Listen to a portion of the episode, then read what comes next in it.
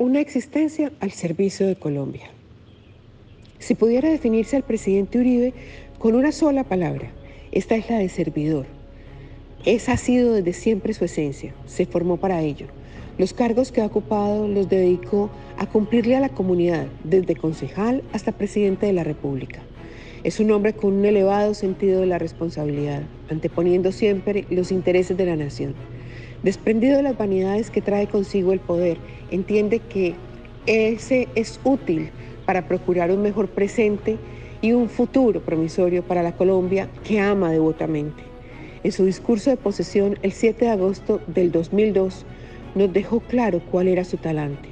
Recordemos el país que recibió. Invadido de cultivos ilícitos, hostigado por los terroristas mientras tomaba posesión. Las FARC lanzaba morteros artesanales contra el Capitolio Nacional y con unas instituciones preocupantemente debilitadas. Con toda certeza anunció que él no llegaba al primer cargo de la nación a quejarse, sino a trabajar, trabajar y trabajar. Fueron ocho años de labor ininterrumpida. Colombia resurgió de entre las cenizas. El Estado de Derecho recuperó el terreno perdido. Los ilegales, por primera vez en la historia reciente, fueron implacablemente enfrentados por las fuerzas de orden profesionales y decididas. Ninguna guerra puede ganarse si el comandante jefe no da ejemplo. Y eso fue lo que durante casi 3.000 días en lo que estuvo en la presidencia de la República hizo Álvaro Uribe Vélez. Su figura es respetada a nivel mundial. Los gobiernos y países amigos de Colombia lo respetan, lo ponderan, lo aplauden. Son muchos los que toman su estilo de trabajo y el modelo de gobierno que él hizo para seguirlo en sus propios países.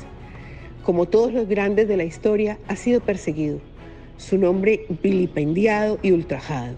Los que jamás podrán ganarle limpiamente en democracia se dedicaron a la tarea de acabarlo moralmente. Los comunistas devotos, seguidores de las teorías gramscianas, llevan décadas intentando minar su reputación para sacarlo del camino y, si les fuera posible, de la historia de Colombia. Ayer el presidente Uribe llegó a sus 69 años. Todavía tiene mucho por delante. Él no es un político dispuesto a pasar al buen retiro seguirá ahí, vigente, siempre dispuesto a aportarle un debate a la nación. El que ocupó la más alta dignidad de nuestra República, en vez de recluirse en sus recuerdos, insiste en seguir atendiendo los problemas sociales de Colombia. Le duele el país, le angustian las dificultades de sus gentes, le preocupa el crecimiento económico.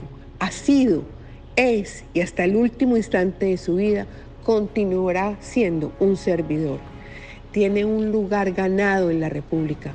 No importa el daño que quienes han entregado sus vidas a odiarlo hagan para mancillar su legado. Los hechos son incontrovertibles. El juicio implacable, pero ponderado de la historia, claramente será favorable para él. Me valgo de estas líneas más que para felicitarlo por su cumpleaños, para rendirle un homenaje a ese hombre que es merecedor de mi admiración, de mi respeto, de mi cariño. Su causa es mi causa.